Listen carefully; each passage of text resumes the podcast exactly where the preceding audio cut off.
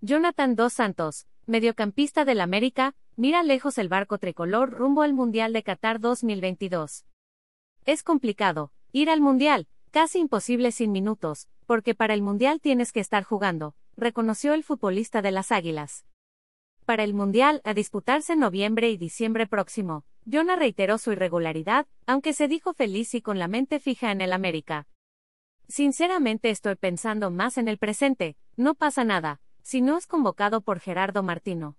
Llevo tiempo sin jugar sin esa continuidad que me gustaría, agregó. Por otro lado, Jonah le tiró flores a su compañero de vestidor, al español Álvaro Fidalgo, a quien no vería mal como jugador de la selección mexicana en un supuesto caso. Cabe señalar que el europeo registra tres partidos con la juvenil. Fidalgo es fundamental desde que llegó al equipo, se reivindicó, tiene cualidades increíbles, es muy joven y es una gran persona. Se puede aprender mucho de él y, ¿por qué no? Si es para mejorarla. Selección mexicana. Sí.